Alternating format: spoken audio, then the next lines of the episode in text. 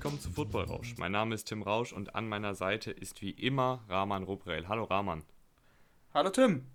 Ja, wir sind angelangt an der ersten Folge nach unserer langen Division Preview Reihe. Wir haben jetzt zwei Monate lang die verschiedenen Teams in jeder Division durchgesprochen und heute dann mal ein neues Thema. Und bevor wir sagen, was wir heute behandeln, eine kurze Bitte. Wir sind kurz davor, einen kleinen äh, Abonnenten-Meilenstein in der noch jungen Football-Rausch-Geschichte zu erreichen.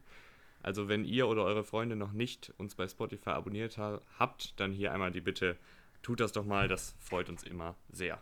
So, jetzt geht's aber los. Ähm, ich habe mich in den letzten Tagen mit der Frage befasst, wie gelingt langfristiger Erfolg in der NFL? Äh, habe dazu jetzt ja, sehr viel aufgeschrieben. Rahman wird dann da gleich ebenfalls zu kommentieren und wir gehen so eine lange, lange Liste durch. Es ist natürlich immer ein bisschen schwierig zu quantifizieren, wie man Erfolg langfristig in der NFL hat, weil ich glaube, das fragt sich jedes Team äh, vor der Saison. Ja, auf jeden Fall. Aber es gibt trotzdem so ein paar Punkte, die man beachten sollte. Klar, die ersten werden aufschreien und sagen, guter Quarterback wäre nicht schlecht, natürlich. Aber ähm, es fängt mit dem Quarterback an, aber da gibt es noch sehr, sehr viele andere Punkte, die man beachten muss. Und äh, ja, ich freue mich auch drauf, ähm, da mal zu sehen, was du dir da ausgedacht hast. Ja, also ganz kurz, äh, ich habe mir jetzt so die letzten 5, 6, 7 Jahre die erfolgreichsten Teams angeguckt. Das sind natürlich die Patriots, die Packers, die Saints. Ähm, und dann habe ich mir angeschaut, wer hat eigentlich die letzten 5, 6, 7 Jahre nicht so gut Football gespielt und war nicht so erfolgreich. Da kommen natürlich die Browns, die Jets und Co. in Frage. Und ähm, dazu habe ich mir dann jetzt drei große Oberpunkte gebaut, wie langfristiger Erfolg in der NFL möglich ist. Das ist einmal Teambuilding, dann die Culture, also die Identität des Teams und das Coaching. Das sind so die drei Oberpunkte, zu denen ich gekommen bin und ich würde sagen, wir fangen dann mit Teambuilding an und hangeln uns so einfach dann runter. Ja, machen wir das doch so. Wie würdest du dein Team denn aufbauen, Tim? So, allererster Punkt beim Teambuilding ist natürlich die Mannschaftszusammenstellung. Logischerweise. Ich fange mal in der Offensive an. Das klingt jetzt sehr einfach, aber der allererste Punkt ist tatsächlich, wie du eben schon angesprochen hast, finde den Franchise Quarterback. Das hört sich jetzt an, so ja, also das hätte jetzt, das hätte jetzt, glaube ich, jeder sagen können. Aber es ist wirklich sehr, sehr entscheidend, dass man zumindest einen Quarterback hat, der für mich, also der so ja im oberen Drittel aller NFL-Quarterbacks zu finden sein sollte. Also das kann im Idealfall ein Patrick Mahomes, ein Russell Wilson sein, aber ich finde auch, dass man Spieler wie Jimmy Garoppolo, Ryan Tannehill jetzt, wenn man nur die letzte Saison sieht, als Franchise-Quarterbacks bezeichnen kann. Okay, ja, ich würde sagen, man, man kann es an einem ganz einfachen Beispiel der Jacksonville Jaguars wieder festmachen. Ähm, 2017 hatten sie ja dann eben Blake Bortles, der alles andere als ein Franchise-Quarterback ist. Und sie hatten ein richtig gutes Team zusammengebaut. Ich meine, sie haben auch Blake Bortles um die 20 Millionen im Jahr gezahlt. Ne? Der war jetzt nicht in seinem Rookie-Deal oder so unterwegs. Und daran ist es dann gescheitert. Also da siehst du wieder, wenn die Jaguars sich ein, zwei Jahre vorher schon Gedanken gemacht hätten und gesagt hätten, du, Black Bortles ist vielleicht doch nicht so die Lösung. Wir haben uns da ein bisschen äh, verpokert, als wir ihn an dritter Stelle im Draft gepickt haben und einen anderen Quarterback geholt hätten und sofort äh, quasi einen Jungen eingebaut hätten. Ich meine, viel schlechter als Bortles wäre der ja nicht gewesen. Und Meinst du etwa anstatt Leonard Fournette vielleicht einen Patrick Mahomes? das, das sowieso, das hätten sie ja sowieso machen können. Aber sie hätten auch schon viel früher, also sind wir mal ehrlich, Black Bortles hat jetzt nie so überragt, dass du so lange an ihm festhalten hättest müssen. Äh, deswegen, klar, das war der, der, der letzte Punkt, den sie komplett verkackt haben, einen Running Back zu holen statt einem Quarterback, wo auch noch Deshaun Watson auf dem Markt war. Ich meine, zu dem Zeitpunkt wussten wir ja nicht, dass Patrick Mahomes, äh, Patrick Mahomes ist. wir, haben, wir haben geahnt, dass der, dass der Typ spielen kann, aber dass er so spielt, wie er spielt, das wussten wir auch nicht. Aber Deshaun Watson haben wir vor wenigen Monaten noch im, im College-Final äh, gesehen, wie er in letzter Sekunde da den Titel für, für Clemson geholt hat. Das heißt, man konnte sich schon erahnen, dass Deshaun Watson zumindest ziemlich gut ist. Das ja. ist wirklich für mich das allerbeste Beispiel dafür, dass du einfach, egal, auch wenn du dich, auch wenn du mal einen Quarterback geholt hast in der ersten Runde, der dann eben schlecht war, ja, äh, mach einen Punkt, mach das Kapitel zu und schau, Mach's dass wie die du. Cardinals. Den, ja, schau, ja, die haben es halt wirklich drastisch gemacht. Schau, dass du dir halt deinen Quarterback holst. Ja, also für mich, da muss man dann auch nochmal unterscheiden zwischen Franchise Quarterback. Klar, es gibt dieses Elite-Tier, also diese Mahomes, Wilson und Co., aber eben auch die guten Franchise-Quarterbacks. Und da muss man dann auch nochmal unterscheiden, wie viel zahlt man denen. Also das hat man in der Vergangenheit halt auch gesehen, dass gute Quarterbacks Elite Geld bekommen haben. Also da kann man sich dann auch ein bisschen selber als Team schaden, wenn man eben einem Quarterback, der vielleicht nur der 10, 12 Beste der Liga ist, aber immer noch ein Franchise-Quarterback ist, dem trotzdem einen Vertrag gibt, als wäre er der beste Quarterback der Liga. Das ist dann auch immer so eine Sache, da muss man dann schauen, wie man den Vertrag strukturiert, weil logischerweise braucht ein Quarterback, der nicht der beste der Liga ist, etwas mehr Unterstützung äh, und da braucht das Team dann etwas mehr Geld, um andere gute Spieler noch zu holen. Was ich mir aber auch noch aufgeschrieben habe, ist äh, zusätzlich zum Franchise-Quarterback, ich finde es enorm wichtig, einen guten Backup zu haben. Und es gibt diesen berühmten Spruch, You are only as good as your backup quarterback. Und das hat man ja zum Beispiel letztes Jahr bei den Steelers super gesehen. Ja, das stimmt. Also klar ist es äh, sehr, sehr guten, guten Backup zu haben. Jeder will einen guten Backup, Backup haben, das ist ja gar keine Frage. Man muss halt schauen, was verfügbar ist. Äh, das ist halt auch nicht so einfach. Also entweder, wenn man seinen Quarterback schon hat, sagen wir mal seinen äh, Drew Brees oder so, da muss man gucken, wie man im Draft vorgeht, wen man da so holen kann. Weil wenn du einen Drew Brees hast, sagen wir mal, wir gehen jetzt nicht von 2020 aus, weil Drew Brees macht jetzt nicht mehr lange, aber 2015 dann haben die Saints zum Beispiel Taysom Hill, äh, Taysom Hill irgendwann gedraftet, aber den haben sie ja erstmal gar nicht in dieser Rolle gesehen. Du musst halt weg von dem Gedanken kommen, dass dein Starting Quarterback alles ist, was du hast. Also du musst halt ein bisschen planen. Zum Beispiel ähm, die Eagles haben ja mit Nick Foles damals sich gedacht, okay, holen wir den mal als Backup, der kennt unser System und falls Carsten Wentz irgendwas passiert, ich meine, dann zahle ich halt ein paar Cent mehr aber habe ich wenigstens jemanden, der was kann. Und genau das ist passiert und dann hast du sogar auch noch den, den Super Bowl mit deinem Backup-Quarterback gewonnen. Und jetzt ähm, die, die Cowboys genauso. Also die haben jetzt Dak Prescott und ich meine, Dak Prescott hat mittlerweile seinen Franchise-Tag unterschrieben. Als sie, ähm, als sie Andy Dalton geholt haben, war das noch nicht fix. Aber ich glaube, die waren sich sicher, dass, dass Dak Prescott die Saison spielt und sie haben trotzdem Andy Dalton geholt. Einfach um diese Sicherheit zu haben, weil falls Dak Prescott ausfällt, ja, dann kannst du mit Andy Dalton und diesem Team drumherum auch was reißen. Und deswegen ja. ist äh, der Backup-Quarterback schon sehr wichtig. Aber man muss ja. ein bisschen Glück haben. Das kann man nicht voraussetzen, dass, dass dann einer auf dem Markt ist, den du bekommen kannst. Ja, logisch. Aber ich glaube, also ein Team wie die Steelers hätte wahrscheinlich, würde ich einfach mal behaupten, mit einem Andy Dalton oder mit einem Nick Foles sogar die Playoffs erreichen können letztes Jahr. Ja, auf jeden Fall. Aber man muss bei den Steelers zum Beispiel klar sagen, sie haben Mason Rudolph äh, im Draft von Lamar Jackson, äh, Sam Darnold und Co. geholt. Und da haben sie ihn geholt mit der Hoffnung, dass er Big Ben ersetzen kann. So, und dann verletzt sich Big Ben. Und dann haben sie Mason Rudolph rein, reingeworfen, haben einfach mal geschaut, kann er das? Also kann er wirklich Big Ben ersetzen? Und er konnte es halt nicht. Und jetzt haben sie aber die Erkenntnis, dass der Pick halt leider ja für ein A war. Und äh, dass du jetzt halt einfach einen neuen Quarterback brauchst. Das ist auch eine Erkenntnis. Also das darf man nicht abtun. Mason Rudolph ist ja jetzt nicht irgendein Quarterback, der seit zehn Jahren in der Liga ist und dann gezeigt hat, dass er ja nichts kann, sondern der hätte auch abliefern können. Das haben wir ja bei anderen jungen Quarterbacks schon gesehen, die dann für den, äh, für den Starter reingekommen sind.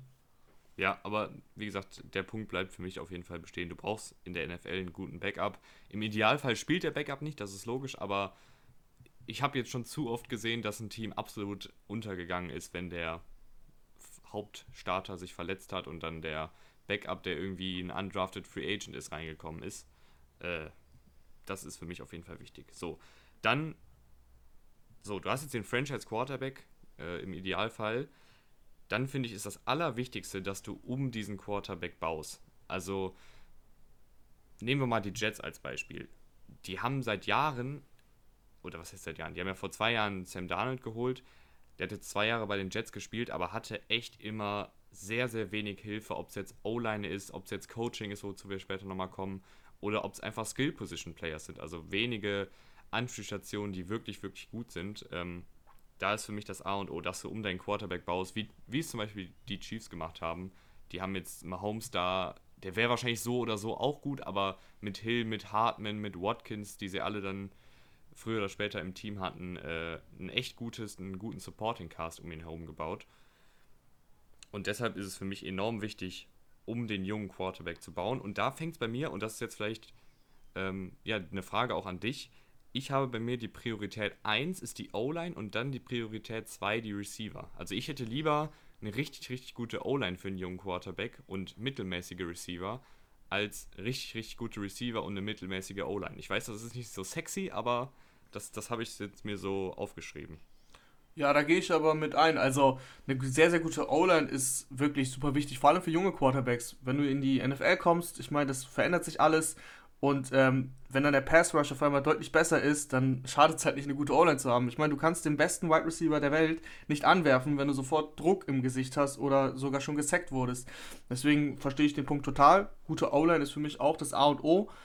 Ähm, Wide Receiver, da muss man ja nicht sagen, dass das direkt mittelmäßige Wide Receiver sind, wenn das deine Prio 2 in der Offense ist, beziehungsweise 3, weil du willst ja erstmal einen Quarterback haben aber du kannst dein Geld dir sinnvoll einsetzen. Ich meine, wir sehen in der heutigen NFL, dass die Speed, also Geschwindigkeit, reine Geschwindigkeit schon sehr wichtig ist. Wenn du ein paar Speeds da hast, die einfach mal den Cornerback überlaufen können, auch wenn sie sonst nicht so viel können, das hilft dir schon mal enorm. Also dann kannst du schauen, dass du deinen Wide Receiver Corps eben so aufbaust, dass du zumindest ein paar Speeds da hast. Auch wenn die jetzt sonst nicht so viel können, zumindest können sie mit Geschwindigkeit gewinnen. Und da kannst du immer noch dein Scheme so demnach richten, dass du sagst, okay, wir machen Kurzballspiel und schnell den Ball in die Hand des Speedstars und dann schaut er mal, was er hinkriegt. Ne? Dann vielleicht kann er einen Tackle brechen und ist dann durch, weil er eben die Geschwindigkeit hat. Deswegen, man muss da nicht unbedingt einen mittelmäßigen Wide Receiver Korps haben, man sollte darauf achten, wie man die Wide Receiver aufbaut. Also man vielleicht nicht nur irgendwie Spieler, die einen guten Catch Radius haben, aber sonst nicht so viel können und nicht so schnell sind oder nur Route Runner, also Route Runner sind sowieso immer gut, aber wenn sie sonst ziemlich langsam sind, hilft dir das vielleicht auch nicht so weiter. Deswegen, du musst halt von allem etwas haben. Ja, ähm, also für mich hält sich das auch ungefähr die Waage. Also für mich ist O-Line und Wide Receiver Corp ungefähr gleich wichtig. Ich habe jetzt die O-Line etwas höher angesetzt. Ähm, und in der, innerhalb der O-Line ist für mich das Wichtigste die beiden Tackle-Positionen. Dann kommt der Center und dann der Guard. Ganz einfach, die beiden Tackle-Positionen sorgen einfach dafür, dass dein Quarterback nicht so viel Gras frisst. Der Center ist sozusagen der, der Quarterback, der Kopf der Defensive, äh, nicht der Defensive, der Kopf der Offensive Line ähm, der sehen muss, okay, von wo wird jetzt geblitzt, von wo äh, kommt der Druck etc. und kommuniziert das mit dem Quarterback. Und die Guards, ja, die sind auch wichtig, aber in diesem Verbund ist Guard so die unwichtigste Position. Ja, Guard ist allgemein in der ganzen, also im ganzen Teamgefüge äh, eine Position, die man, ja, die man hinten anordnen kann. Das ist ja nichts gegen den Guard an sich, aber da gibt es halt Spieler, ähm, da gibt es halt viele Spieler, die man einsetzen kann und die auffangbar sind, auch wenn sie vielleicht nicht so gut sind, weil durch die Mitte selten so viel Druck kommt. Ja, dann äh, habe ich noch Prio 3 ist Tight End. Klar, schade nie, einen George Kittle in der Offensive zu haben, ähm, aber für mich sind da Receiver und O-Line wichtiger. Und dann Prio 4, die Running Backs. Ja, das ist doch genauso, wie ich mir das mal vorgestellt habe. ähm, ja, klar, du musst erstmal eine O-Line haben, Wide Receiver und Tight End würde ich auch nie einen hohen Pick, einen hohen Draft-Pick für aufgeben. Ähm, manchmal hört man ja von den Jahrhundert-Tight Ends. Ich meine, das hat man bei, zum Beispiel bei einem Hawkinson jetzt, um ein Beispiel zu nehmen, was gar nicht mal so lange her ist. Das war letztes Jahr im Draft. Hawkinson soll der neue Gronk gewesen sein. Ähm, ich würde noch gar nichts zu Hawkinson sagen, weil ein Jahr ist äh, in der NFL nicht viel und vor allem bei Tight Ends, die immer ein bisschen Eingewöhnungszeit brauchen. Deswegen warten wir mal ab, was Hawkinson abliefert. Ähm, der wurde dann 8 gedraftet, also 8er Pick des Drafts. Das ist schon echt eine Hausnummer für einen Tight End. Und äh, so weit würde ich halt nie gehen. Kittel ist ein sehr schönes Beispiel. Ich glaube, der wurde in der fünften Runde gedraftet. Mhm. Das heißt, äh, du kannst auch hinten im Draft Tight Ends bekommen. Da würde ich halt auch immer versuchen, mir athletische Tight Ends zu holen, ähm, die halt einfach so ein bisschen vielleicht, vielleicht nicht so top im Blocken sind, aber die Athletik haben und eben auch nach dem Catch richtig abgehen können. Und da kannst du dir immer noch irgendeinen reinen Blocking-Tight End holen, sodass du beides hast. Einen reinen Blocking-Tight End der nicht fangen kann, weil er halt auch spät zu haben ist und eben ein Tight End, der vielleicht nicht so gut blocken kann, aber halt ein Athlet ist. Ja, also ich finde Tight End, klar, je nach Scheme ist das auch deutlich wichtiger äh, für manche Teams, äh, fast sogar vielleicht wichtiger als ein Right Receiver, aber in den meisten Schemes ist der Receiver da deutlich wichtiger als der Tight End. Aber es ist natürlich schön, einen guten Tight End zu haben und es ist auch schön, einen guten Running Back zu haben, gerade für einen jungen Quarterback, wenn du einen Running Back hast, der eben auch im Passspiel wichtig sein kann und ein Faktor sein kann. Zu ähm, Runningbacks also, habe ich, ja, zu habe ich ja schon viel gesagt. Ähm, ich bin doch überhaupt kein, kein Hater der Position, sondern ich bin halt manchmal ein bisschen hart in dem, was ich, wie ich es dann ausdrücke.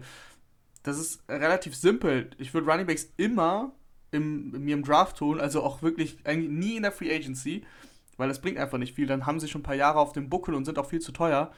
Ähm, immer aus dem Draft, weil es gibt im Draft jedes Jahr mindestens fünf Running Backs, die auch in der dritten Runde noch zu haben sind oder später, die echt abliefern können, die richtig gut in der NFL sind. Das heißt, ich würde mich jedes Jahr, würde ich mir irgendeinen Running Back, ähm, ja, Late Round oder eben in den Mid Rounds holen und schauen, okay, dann habe ich so vier, fünf Running Backs in meinem Team, wer von denen kann, wer von denen ist der Beste und den will ich starten lassen. Und wenn er, sobald er in die Situation kommt, zu streiken oder ich weiß nicht, einen neuen Vertrag will, da will ich mir ganz genau angucken, was er will, ob sich das lohnt. Und wenn nicht, dann, ähm, ja, dann such dir ein neues Team, wenn du zu viel Geld willst, weil im Draft kommt jedes Jahr frisches Talent an. Und das hört sich dann an, als ob ich meine Runningbacks ausnutzen würde, das mache ich auch, aber ich bin ja in dem Moment ein General Manager, ich, ich leite das Team, das ist dann in dem Fall einfach Emotionslos. emotionslos, total, total emotionslos. Ich achte dann nicht auf die Werte des Runningbacks, der dann verletzt ist, weil hier geht es ums Geschäft. Das muss man einfach knallhart so sagen und die NFL ist eben ein Geschäft. Ja, also da bin ich auch bei dir. Ähm, ich bin natürlich immer noch ein kleiner Fanboy von Running Backs. Ich glaube, du auch, logischerweise. Du bist ja Lamar Natürlich. Also, guck mal. ja, oh, was ist denn jetzt los? Nein, alles gut. Nee. Nein, ähm, klar, ich, guck mal, Running Backs sind die Spieler, die äh, die meisten Touches im Spiel haben, außer halt der Quarterback. Wir sehen die Running Backs am meisten und deswegen kommt schnell der Gedanke auf, auch bei Fans, dass sie sagen, okay, wieso kriegen die denn kein Geld? Es wäre doch viel fairer. Aber es geht halt nicht um Fairness. Das ist genau der Punkt. Also klar wäre es fair, wenn, wenn der Running Back ähm, viel Geld bekommen würde, weil er sich ja immer hinhält und die Knochen hinhält. Aber er ist leider austauschbar und deswegen, ähm, ja, ist er nur Prio 4 auch bei dir. Ja, das wäre dann jetzt so die, die offensive Zusammenstellung. Ähm, wie gesagt, kommt natürlich auch immer ein bisschen aufs Scheme an, aber das ist so der, der Grundbaustein für mich. Defensive. Defensive fand ich ein bisschen schwierig, die Priorität 1 wirklich zu setzen. Ich habe mich jetzt dafür entschieden, ich finde, eine, eine gute Defensive braucht irgendeine Form von Leader. Da kommt es jetzt gar nicht drauf an, ob der jetzt der Defensive Tackle ist, ob der der Middle Linebacker ist, ob der der Safety ist. Ähm, ich finde, du brauchst einfach einen Typen, der vorangeht, der den Ton angibt, der auch so das Sprachrohr der Defensive ist, der, der Energie mitbringt ähm, und der ganzen De Defensive so eine Identität, eine Attitüde gibt, weißt du? Das, also, ich denke da immer an Ray Lewis, an Jamal Adams, an Luke Kuechly, die einfach mit gutem Beispiel vorangehen und so die, der Leader der Defensive ist. Ja, auf jeden Fall. Aber die meisten Defenses haben so einen Spieler eigentlich. Ähm, meistens sind es auch dann eben die Elite-Spieler, weil die genau wissen, was sie können und weil sie wissen, dass sie ihre Kollegen auch mal anleiten müssen. Die schauen sich so viel Film an, die wissen genau, was kommt. Da kennen wir ja die ganzen Clips, die die NFL auch immer hochlädt, wo dann ein Luke Kuechly zum Beispiel oder Jamal Adams ähm, fünfmal vom Spielzug noch reinruft, wo der Ball jetzt hingehen soll. Die wissen genau, was kommt. Und deswegen ist es natürlich wichtig, ein Sprachrohr zu haben, weil es gibt genug Spieler, die das dann vielleicht nicht kommen sehen. Ähm, und die wissen dann Bescheid. Deswegen, klar, ein Sprachrohr ist sehr wichtig.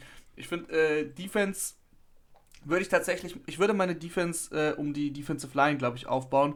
Nicht in dem Sinne, dass ich sage, ich würde da alle meine Ressourcen reinstecken, weil so wie es zum Beispiel die 49ers machen, das finde ich ein bisschen, zu, ein bisschen zu viel. Also, die haben schon eine sehr, sehr gute Defensive Line letztes Jahr gehabt, also eine brutal gute Defensive Line. Dann haben sie jetzt Armstead verloren, nee, nicht Armstead, äh, DeForest Buckner haben sie verloren. Und jetzt haben sie sofort wieder einen Erstrunden-Pick in Defensive Liner, in Kinlaw, investiert. Das ist so, wo ich sage, oh, investiert das doch lieber in einen Cornerback. Also ich würde halt so ein bisschen mixen, nicht alles mhm. in meine Defensive Line, aber ich würde trotzdem meine Prio in die Defensive Line stecken, weil ich finde, wenn du eine sehr, sehr gute Offensive Line hast, weil das haben wir ja schon, haben wir ja gerade gesagt, und eine sehr, sehr gute Defensive Line, das heißt, wenn du die Lines kontrollierst, ähm, da bist du meistens sehr, sehr gut im Spiel. Und wenn du den Quarterback schnell unter Druck setzen kannst, ja, dann kann er halt, dann kann er eine schlechte Pass Passing Defense hinten auch nicht entblößen, weil du bist halt schnell beim Quarterback gewesen. Natürlich finde ich, wie gesagt, da muss man eine, die Waage halten und ein Mittel, Mittelding finden. Aber wenn ich eine Prio setzen muss, dann würde ich sie in, in den Pass Rush stecken. Ja, finde ich interessant, dass du da mit den 49ers gehst. Ich habe mich für den Patriots Weg entschieden. Also Bill Belichick ist ja jemand, der viel, viel, viel mehr Wert auf Cornerbacks und Safeties äh, legt. Also bei mir ist auch Prio 1 nach dem Leader ähm, die Passverteidigung. Also und dann auch gerankt nach Cornerback und dann würde ich die Safeties bezahlen. Ähm, aber würdest du, du würdest ja nicht, ja, also das, der Markt gibt das ja gar nicht her, dass du einen Safety über einem äh, Edge-Verteidiger bezahlst. Nee, nee, also Cornerback, dann kommt für mich äh, Pass Rush und dann kommt der Safety so rum. Also ja. ist ein bisschen kompliziert, aber okay. äh, als Prio 1 ist für mich Passverteidigung, Prio 2 ist der Pass Rush ich finde einfach, du kannst besser Druck schemen, als Coverage zu schemen. Also ich finde, das sieht man ja bei den Patriots. Bill Belichick hat in seiner Zeit schon echt gute Pass-Rusher ziehen lassen oder abgegeben.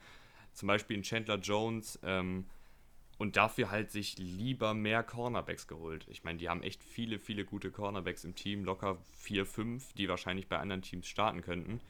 Ähm, und er schemt halt dann lieber den Druck, weil der bringt dann einfach 6, 7 Leute mal, wenn es sein muss, aber hat dann eben diese Elite-Passverteidiger, dass die dann die vier Receiver zu viert auch aus dem Spiel nehmen können. Aber das ist dann auch wieder Ansichtssache. Ne? Die 49ers sagen, okay, wir stellen da einfach vier Erstrunden-Picks in die Defensive Line und viel Spaß, die zu verteidigen. Ja, ich sag ja, du musst einen Mittel Mittelweg finden. Also, mir würden drei definitiv locker ausreichen. Man kann auch da über zwei reden, die wirklich Elite sind und ihr Geld verdienen.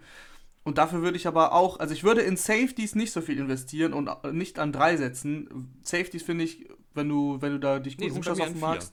Achso, sogar an vier. Ja. Also okay. Cornerback, Defensive ja. Tackle, dann Edge und dann Safety ist Du bezahlst deinen Defensive Tackle bevor deinem, vor deinem Edge-Verteidiger. Ja, das kann ich auch erklären. Das machen wir gleich. Ich, muss, ich bin noch nicht ja. fertig. Ah, ähm, okay. Also, Safeties, wenn wir den Markt so beobachten in letzter Zeit, die werden irgendwie nicht so richtig bezahlt. Also, Kevin Bayard war, glaube ich, so der Letzte, der sich so einen dicken Vertrag abgeholt hat.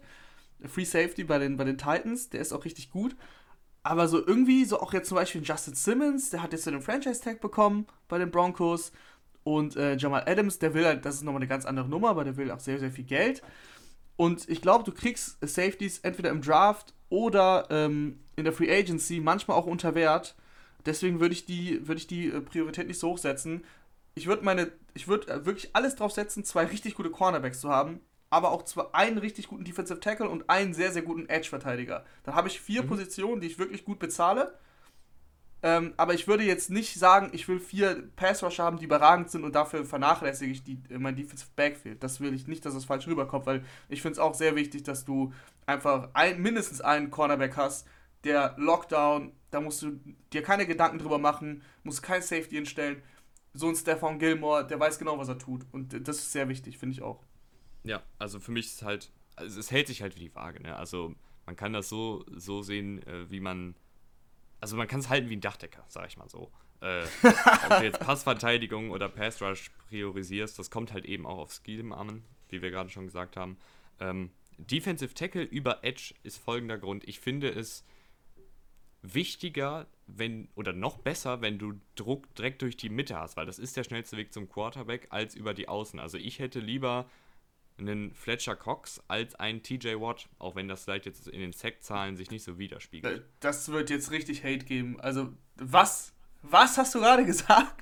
Doch, du hättest ich, gerne. Ich, nee, nee, mein Lieber. Also bei, bei aller Liebe, also wir gehen jetzt gar nicht mehr auf das Alter von den beiden ein, sondern von der nee, reinen Qualität. Nee, nee, das Alter natürlich hervorgehoben, aber vom Spielertyp. Ja, ja, ja, schon verstanden. Äh, nee, würde ich nicht sagen. Also klar, es gibt, es gibt viel weniger Defensive Tackles die richtig Druck ausüben können auf den Quarterback. Deswegen, das ist halt, die sind viel seltener. So ein Aaron Donald kriegst du sowieso nicht, aber auch so ein Chris Jones äh, ganz selten oder ein Fletcher Cox. Deswegen verstehe ich, dass wenn du so einen hast, dann halte ihn auch. Aber insgesamt würde ich trotzdem mehr in meinem, allgemein, wir müssen ja jetzt von einem allgemeinen Standpunkt ausgehen. Und da würde ich immer mehr in meinen Edge-Verteidiger investieren. Und wenn ich, TJ Watt zum Beispiel, ist für mich brutal. Also ich bin ein riesen TJ Watt-Fan. Ja, ich, ich bin Wie der zum Fan. Quarterback durchkommt und wie der auch jedes Mal den Ball attackiert und Fumbles rausholt. Alter Schwede, also dem würde ich alles Geld der Welt geben, sagen wir es mal so. Ich, ich bin auch ein Fan und ich rede jetzt bei Defensive Tackles, äh, wenn ich sage, ich präferiere Defensive Tackles über Edge-Rushern, dann rede ich wirklich von Defensive Tacklen, die richtig, richtig gut auf Quarterback-Jagd gehen können. Ich rede jetzt nicht von einem Damon Harrison, der ein richtig guter Defensive Tackle ist, aber eben nur in Sachen Laufverteidigung. Ich rede wirklich von einem Fletcher Cox, von einem Chris Jones, von einem Aaron Donald, der natürlich eh nochmal in der Welt für sich spielt. Ähm, aber ich finde, ich, das ist einfach ein, ein persönliches Ding. Ich, wenn, da, wenn ich den Defensive Tackle habe, so einen Kühlschrank in der Mitte, der auch noch mega viel Druck auf den Quarterback ausüben kann und immer trotzdem trotz zwei Gegenspielern meistens äh, im Gesicht äh, noch Druck kreieren kann, dann macht es den Job für alle anderen um ihn herum echt leichter. Ich finde, ja, klar, aber genauso kannst du es auch aufs Edge drehen. Ich finde, Defensive Tackle kannst du halt leichter doppeln, weil er halt durch die Mitte kommt und das sehen wir ja bei Aaron Donald jeden, jeden Spielzug.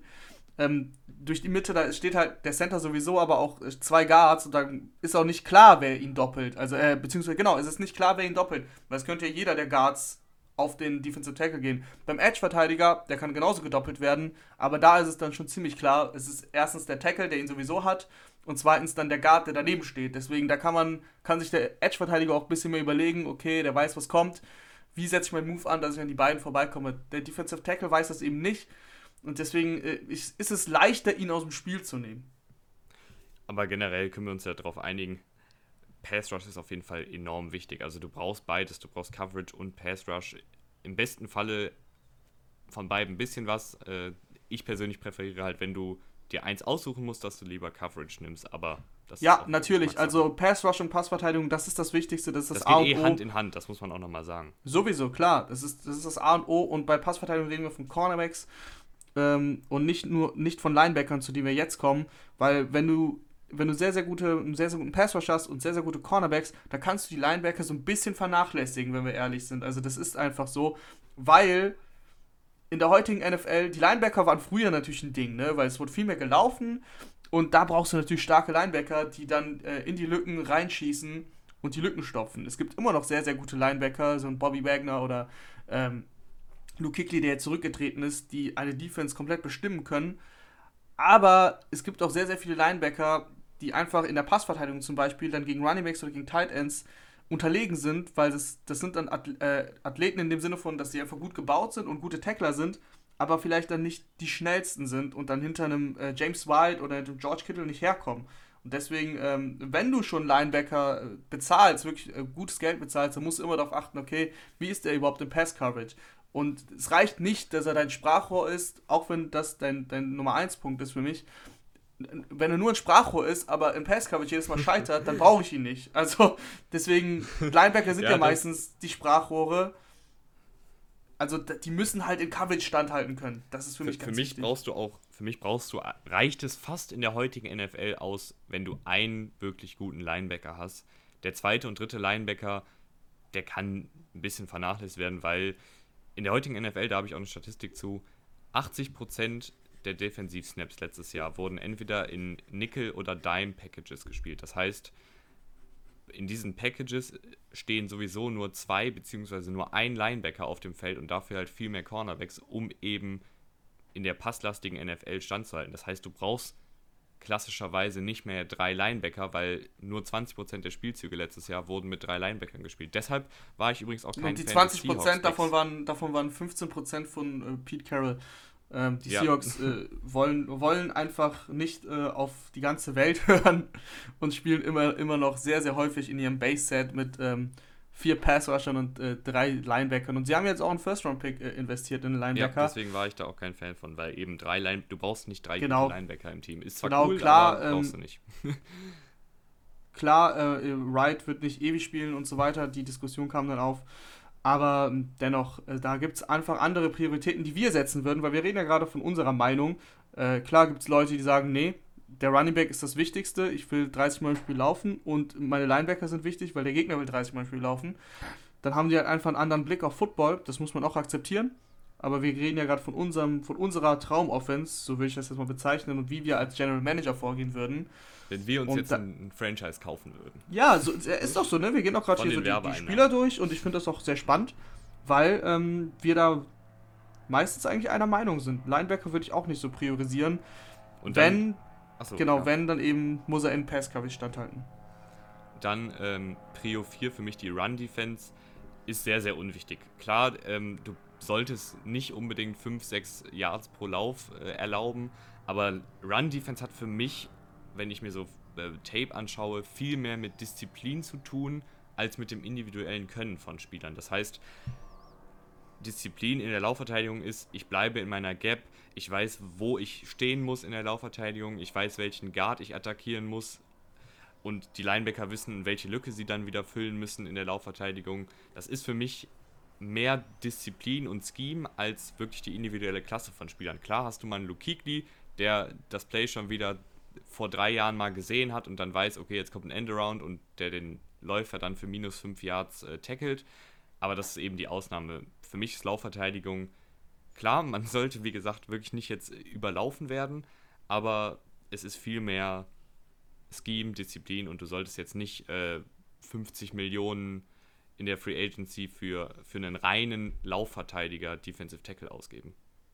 Ah ja, genau, auf jeden Fall. Also man muss nochmal klar sagen, du hast von Gaps gesprochen. Für die Leute, die das vielleicht nicht wissen, je, jeder, also bei der Pass, äh, bei der Run-Verteidigung hat jeder Spieler eine gewisse Lücke, für die er verantwortlich ist, also einen gewissen kleinen Bereich im Feld. Und die muss er halt diszipliniert schließen und da vielleicht auch nicht rausgehen, um irgendeine andere Lücke zu schließen, weil dann ist deine frei. Und wenn du das diszipliniert machst, wie du es gerade schon gesagt hast, dann wirst du im Zweifel, also du wirst halt nicht so viele Yards zulassen. Und selbst wenn dann das, ähm, das andere Team, das viel läuft, einen First Down macht mit einem langen Lauf und dann nochmal, irgendwann würdest du dazu kommen, dass du also ziemlich schnell meistens, dass du Second and Long hast oder dass du sogar, sogar Third and Long hast. Und dann ist klar, dann wird geworfen, das weiß die Defense. Deswegen, es reicht ja sogar schon meistens, wenn du den, den First, First and Ten Versuch bei einem Laufspielzug für äh, zwei Yards oder so stoppst. Dann ist äh, zweiter und acht und dann wird meistens auch gar nicht mehr gelaufen, außer wir haben wieder Pete Carroll am, am, am äh, Steuer, beziehungsweise ähm, Schottenheimer, der die Plays callt bei, bei den Seahawks, aber ansonsten äh, wird dann gepasst und deswegen reicht es meistens eben, wie du gesagt hast, diszipliniert zu sein. Ja, also das sehe ich auch so. Die Run-Defense ähm, ist für mich nicht so wichtig und du hast halt eben eh viel mehr. Also es bringt ja halt nichts. Die Jets hatten zum Beispiel letztes Jahr eine richtig, richtig gute Laufverteidigung, aber hatten halt überhaupt keine Passverteidigung und haben dementsprechend dann auch manchmal in manchen Spielen echt auf die Fresse bekommen. Äh, ich glaube, die, die, Giants, glaube ich, sogar auch, äh, wenn ich mich nicht täusche. Die Giants haben auch eine wirklich gute Laufverteidigung in der zweiten Saisonhälfte gehabt und haben genauso wenig ähm, ja, in der Passverteidigung gekonnt und deswegen haben sie trotzdem kassiert, weil es halt eben nichts bringt.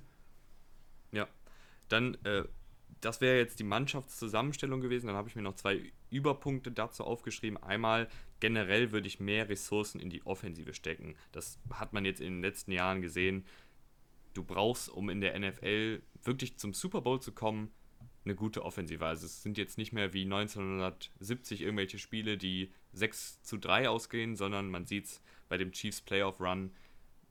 Ich glaube, Patrick Mahomes hätte wahrscheinlich auch die beste Defensive der Liga dann irgendwann auseinandergenommen und diese Comeback-Siege geholt. Das heißt, für mich ist es wichtiger, mehr Ressourcen in die Offensive zu stecken. Kleines Beispiel: An Chiefs Stelle würde ich eher einem Travis Kelsey einen Vertrag geben als einem Chris Jones, obwohl vielleicht die beide ungefähr gleich gute Spieler sind auf ihrer jeweiligen Position. Ja, definitiv. Die NFL hat sich verändert. Es ist nicht mehr so, wie du gesagt hast. Es wird nicht mehr so viel gelaufen. Äh, es ist eine Pass-Passing-Liga, wie man so schön sagt. Und da ist es klar, dass du mehr Ressourcen in die Offensive stecken musst. Du brauchst einen Top-Quarterback und der braucht halt auch Waffen. Dein bester Quarterback bringt dir nicht so viel ohne Waffen. Also ich weiß nicht, ich würde es echt gern sehen, wie ein Patrick Mahomes ohne einen Tyreek Hill und ohne einen Kelsey spielen würde. Nur die beiden rausnehmen und letztes Jahr hat Tyreek Hill ja schon ein paar Spiele verletzt verpasst. Da war Kelsey aber fit. Also Kelsey war immer, immer da für, für Patrick Mahomes. Aber schon in den Spielen, wo Hill nicht da war, hat das auch nicht so doll funktioniert bei Mahomes. Ich erinnere mich gerne an das Spiel gegen die Colts.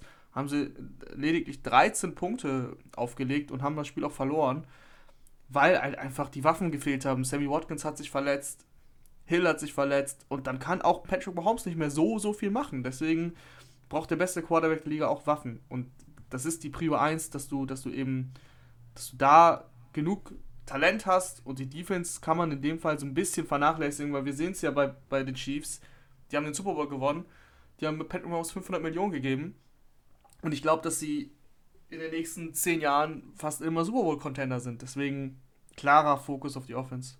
Ja, und dann der nächste, der nächste Punkt, den ich mir noch aufgeschrieben habe, ist äh, Dev. Nee, nicht Dev. Depp. Ähm, also Rostertiefe, du brauchst, also es ist, hört sich jetzt natürlich immer so einfach an, aber im Idealfall hast du halt, ist dein Backup ein richtig guter Backup äh, auf den wichtigen Positionen. Ähm, Gerade in der, in der NFL ist halt die Verletzungsanfähigkeit sehr hoch. Und deshalb finde ich, ist es wichtig, nicht nur drei gute Receiver zu haben, die starten, sondern dass dein vierter und fünfter Receiver vielleicht auch noch Potenzial hat.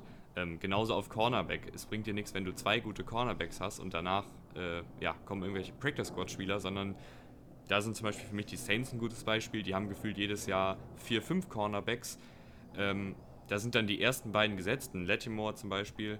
Ähm, Und der dritte, vierte Cornerback ist dann vielleicht mal ein Eli Apple, der mal ein ehemaliger Erstrundenpick war, als Starter nicht so gut war, aber als, als Backup ist der richtig gut. Oder ein Janoris Jenkins, der irgendwie dann schon ein bisschen ins Alter gekommen ist, aber eben als Backup noch mehr als äh, ausreichend ist.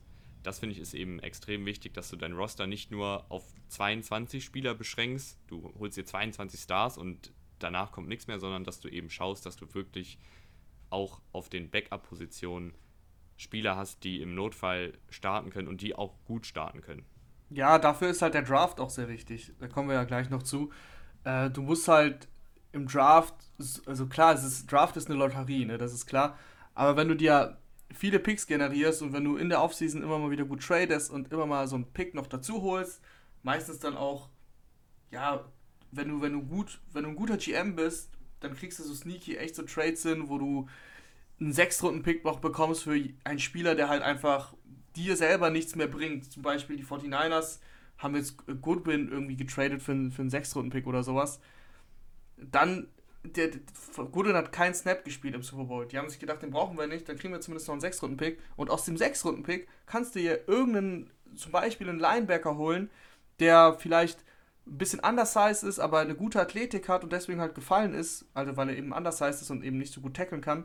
Und vielleicht wird aus dem ja ein Spieler, den du zumindest in deiner Rotation einsetzen kannst. Der muss ja kein mhm. Starter werden, aber so, dass du ihn halt, dass er für dich zu gebrauchen ist. Und wie du gesagt hast, dann hast du halt eben einen guten Backup. Und wenn du viele Picks hast, dann hast du immer eine gute Chance, viele Backups oder sogar Starter zu bekommen, weil die ja auch nicht so viel verdienen. Die kannst du halt einsetzen. Du kannst ja in der Free Agency jetzt nicht die besten Backups holen, weil dann hast du kein Geld mehr. Ja, da kommen wir gleich nochmal zu. Generell ein kleiner Punkt noch zur Verletzungsanfälligkeit. Das ist natürlich immer ja, wie so eine Glückssache. Ne? Also letztes Jahr die Ravens oder die Bills hatten echt wenig Verletzungen, dafür die Eagles, ja, die hatten ja gar keine Receiver mehr, da hätten Rahman und ich wahrscheinlich auch noch spielen können. Ähm, ich laufe eine 4-5 auf 40, sag ich nur. Aber äh, kleine, kleine Sache, die mir dazu noch eingefallen ist, äh, Ron Rivera, der Head Coach der Panthers, hat damals zumindest immer den, den routinierteren Spielern äh, den Mittwoch trainingsfrei gegeben, um halt Verletzungen zu verhindern. Und McVay, Sean McVay der Rams, hat zum Beispiel seine Starter gar, in gar keinem Preseason-Spiel eingesetzt. Das sind noch so kleine Sachen, wo man das vielleicht ein bisschen verhindern kann, aber letztendlich ist es einfach Zufall. Deswegen ja, ist es da klar. extrem wichtig, dass du gute Ersatzmänner hast. Vor allem so. dieser, dieser Veterans Day, dieser Mittwoch, das machen viele. Das macht nicht nur Ron Rivera, das machen viele. dass da, Earl Thomas hat da auch häufig nicht trainiert, also. Dann, äh, das war jetzt Mannschaftszusammenstellung. Das war's jetzt. So. Das war's jetzt. Dann Punkt. Ende. Der nächste Punkt, der nächste Punkt vom Teambuilding ist die Offseason. Ähm, da würde ich dann mal sortieren nach Free Agency Phase und Draft Phase. Für mich Free Agency sollte genutzt werden, um eben das Roster einigermaßen vollständig zu kriegen, um dann im Draft mehr Freiheiten zu haben. Also ich finde es falsch, wenn du ähm, wenn du die Free Agency ich, warte mal, so. Ich finde es falsch, wenn du in der Free sortier, Agency. Sortier dich, sortier dich nochmal. Wenn du nach der Free Agency noch richtig, richtig große Lücken hast, dann ist es immer schlecht, weil dann wissen alle Teams, okay, die werden jetzt einen, einen Right Receiver picken, weil die haben bis jetzt nur einen Starter da. Und das gibt dir halt auch überhaupt keine Flexibilität. Und wenn du Pech hast, musst du dann halt einen Receiver wählen, ähm, der halt eigentlich erst eine Runde später über die Ladentheke gegangen wäre. Deshalb finde ich es immer wichtig, in der Free Agency möglichst alle Löcher zu stopfen und dann im Draft Best Player Available zu gehen, im Idealfall. Ähm, das kommt ja auch auf dein, auch es kommt ja auch auf deinen Kader an. Also wenn du jetzt so wie die Dolphins in da reingehst oder die Jaguars, dann hast du halt einfach auch viel zu viele Lücken. Du kannst ja gar nicht alle stopfen. Das ja, geht gut, ja einfach gar nicht. Also von erfolgreichen Teams. genau, genau. Das wollte ich nochmal dazu sagen, ähm, falls das ein bisschen untergegangen ist äh, wir reden ja jetzt hier von Teams, die eben den Super Bowl angreifen wollen und jetzt schon ein Gerüst haben, sagen wir es mal so. Ähm, ja, auf jeden Fall. Und dann kannst du natürlich auch, was ich zum Beispiel bei den Packers nicht verstehe, du kannst auch mal einen Trade machen. Ne? Also Packers sind für mich so ein Team, ich verstehe nicht, warum die zum Beispiel nicht mal bei einem Goodwin angefragt haben für einen, für einen 6. oder 7. Runden-Pick. Ähm, weil die Packers für mich noch nicht gut, so gut auf Receiver aufgestellt sind. Aber das ist jetzt nochmal eine andere Sache. Ähm, und für mich die guten Teams, was man so die letzten Jahre gesehen hat, du hast es gerade eben auch schon angesprochen, die haben immer so sneaky Trades, äh, wo die irgendwie einen Apfel und ein Ei abgeben und dann ist auf einmal Calais Campbell bei den Baltimore Ravens. du musst halt einfach ausnutzen, knallhart ausnutzen, wie die Lage in der NFL aussieht. Du siehst, äh, schaust nach Jacksonville, da weißt du, da wusstest du ganz genau, Yannick Ngakwe streikt. Ähm, Calais Campbell ist jetzt 32 und der wird nicht mehr so, so lange spielen, der kriegt viel Geld und da wird den Jaguars einfach nichts bringen, weil die insgesamt ein Team haben, das nicht um den Super Bowl spielt. Das wissen sie ja auch selber. Dann schaust du und fragst einfach mal an, was wollt ihr denn hier für einen Calais Campbell? Und wollt ihr so viel Geld für den bezahlen? Und wollt ihr, dass er in zwei Jahren für nichts geht oder wollt ihr noch einen Drittrunden-Pick haben? Und ich meine, der ging sogar für einen Fünftrunden-Pick. Also, das ist halt krass. Selbst einen Drittrunden-Pick hätte ich ja gesagt, ja geil, also kriegst du zumindest äh, Calais Campbell, auch wenn der jetzt alt ist, aber du bist ja im Super Bowl-Modus. Und dann, ja, dann ist der Drittrunden-Pick halt weg. Aber so war es sogar nur ein Fünftrunden-Pick. Und ein Fünft, also wer gibt denn nicht einen Fünftrunden-Pick für Calais Campbell mhm. aus? Der Vertrag ist jetzt ein Zweijahresvertrag und da kriegt er so knapp 15 Millionen im Jahr. Das ist viel Geld, aber wenn du den Capspace, äh, Capspace hast und wenn du noch einen Pass-Rusher brauchst, und ich meine, Calais Campbell ist ein sehr guter Pass-Rusher, aber der ist auch in der Run-Defense sehr gut. Der kann halt beides. Und der, der stopft richtig gut Lücken. Dann ist das doch ein super, super, super Move. Dann muss das ja. jede Franchise versuchen zu machen. Das finde ich eben auch wichtig, dass du auch mal äh, diese Trades durchführst. Das sieht man auch bei den 49ers. Ich meine, wie wichtig war so ein Emmanuel Sanders dann letztes Jahr noch für Jimmy Garoppolo? Den haben sie ja auch von den Broncos mitten in der Saison geholt. Und der hat dann nochmal echt das Team nach vorne getrieben. Ja, und ich meine, ähm, Emmanuel Sanders, Emmanuel Sanders hätte für die den Super Bowl gewonnen, wenn Jimmy Garoppolo den Ball angebracht hätte. Das müssen wir auch ja. klar so sagen. Und jetzt werden einige sagen, ja, aber Sanders ist jetzt weg und jetzt ist auch der, was war es, Drittrunden-Pick, der ist jetzt auch weg. Und ähm, ja, das stimmt, aber wenn er den, den Super Bowl gewinnt, dann ist der Drittrunden-Pick ist aber wert gewesen. Und er und hat alles richtig. Du kriegst ja noch einen Compensatory Pick, ne? Also, weil Sanders ja, hat einen ganz guten Vertrag stimmt, bekommen. Stimmt, also, da können wir ja gleich 49ers kurz... werden noch irgendwie einen einen, weiß ich nicht, Viert- oder Fünftrunden-Pick kriegen, weil Sanders eben in der Free Agency gegangen ist und einen guten Vertrag bekommen hat. Ja, kurze Erklärung: Compensatory Picks sind äh, Picks, die du vor einem Draft bekommst, wenn dein, dein Team äh, Verluste hatte, was Free Agents angeht. Also, wenn du so echt so zwei, drei Spieler hast ziehen lassen, die auch gut sind, dann ähm, bewertet die NFL quasi, wie gut ist der Spieler und demnach kriegst du einen Pick. Also, zum Beispiel, äh, ich glaube, für einen für Livion Bell haben die Steelers sogar einen Zweitrunden-Pick bekommen. Normalerweise ist so Drittrunden-Pick so, so der Klassiker und auch sind auch mal Viertrunden-Picks. Irgendwie sowas in der Richtung bekommst du halt dann. Und das werden die ähm, 49ers für Sanders bestimmt auch dann eben nächstes Jahr bekommen. Und von daher hat sich das ja total gelohnt. Also du kriegst diesen Compensatory Pick, du hast einen Spieler, der dir richtig weitergeholfen hat und der dich fast zum Super Bowl gebracht hat. Von mhm. daher, ähm, ja, diese, diese Trades schaden dir sehr selten. Ja, dann noch in der Free Agency generell finde ich es immer gut, wenn man gute Spieler frühzeitig bindet. Das sieht man bei den Panthers leider nicht. Also ich habe jetzt auch schon wieder die Befürchtung, äh, Curtis Samuel und Taylor Moten sind zwei gute Spieler bei den Panthers. Taylor Moten Right Tackle, Samuel Wide Receiver. Die haben schon ganz gut gezeigt, dass sie was drauf haben und ich habe Angst, dass du die jetzt nächstes Jahr spielen lässt, die spielen wieder richtig gut und dann ist der Vertrag ausgelaufen und dann stehst halt da und die sagen, ja, jetzt gib mal her die 15 Millionen pro Jahr ähm, und die Cowboys zum Beispiel mit Lay Collins, Right Tackle, den haben sie letztes Jahr verlängert, schon ein Jahr, obwohl er noch ein Jahr Vertrag hatte. Und der hat jetzt. Den haben sie letztes Saison, Jahr, den haben sie aber letztes Jahr in der Saison verlängert. Also, ja, aber also relativ, während also der Saison. haben halt nicht jetzt darauf gewartet, dass der Vertrag ausläuft. Mhm. Ähm, und dann hatte er eben noch eine richtig, richtig gute Saison. Und ich glaube, jetzt hätte er deutlich mehr verlangt, als er damals verlangt hat. Das stimmt, Deshalb er hat für über 50 Millionen, aber so 53 und 5 Jahre, glaube ich. Und der hat sich echt bewiesen und der ist jetzt mehr wert, das kann man so sagen, das stimmt. Äh, da musst du aber aufpassen. Also gute Spieler frühzeitig binden. Die Rams haben gedacht, dass Jared Goff gut ist. Du musst halt ja, äh, richtig bewerten natürlich, wer, wer, und was gut ist. Und manchmal bringt es dir nichts. Also zum Beispiel, äh, jetzt komme ich wieder zu meinen geliebten Running Backs. Da würde ich halt nicht. Ja gut, das äh, so ist ja nochmal eine ganz andere Sache. Ja, aber das ist ja auch ein Todd Gurley ist ja ein guter Spieler gewesen. Du hast ihn mhm. aber frühzeitig gebunden, unnötigerweise. Du musstest das nicht machen. Todd Gurley war ein First-Round-Pick, der hätte noch eine 50-Option gehabt. Der wäre noch äh, ein Jahr sowieso, aber ich glaube sogar fast noch zwei Jahre unter Vertrag gewesen. Ja, und den hast du halt einfach äh, über, überbezahlt im Sinne, weil er einfach ja verletzungsanfällig dann ist. Das hättest du gar nicht machen müssen. Deswegen, du musst halt gucken, welche Spieler du frühzeitig bindest. Gute ist jetzt so in Anführungsstriche gesetzt. So, so Offensive Liner, da kannst du meistens von ausgehen, wenn du die ein, zwei Jahre spielen sehen, du weißt, was du an den hast. Ein Running Back zum Beispiel, der kann sich immer schnell verletzen, da würde ich nie so früh so viel Geld bezahlen. Und bei einem Quarterback, bei Jared Goff war es jetzt so, der hat halt diese Super Bowl-Season aber da musst du vielleicht dir denken, okay, lass doch mal gucken, ob er das bestätigen kann.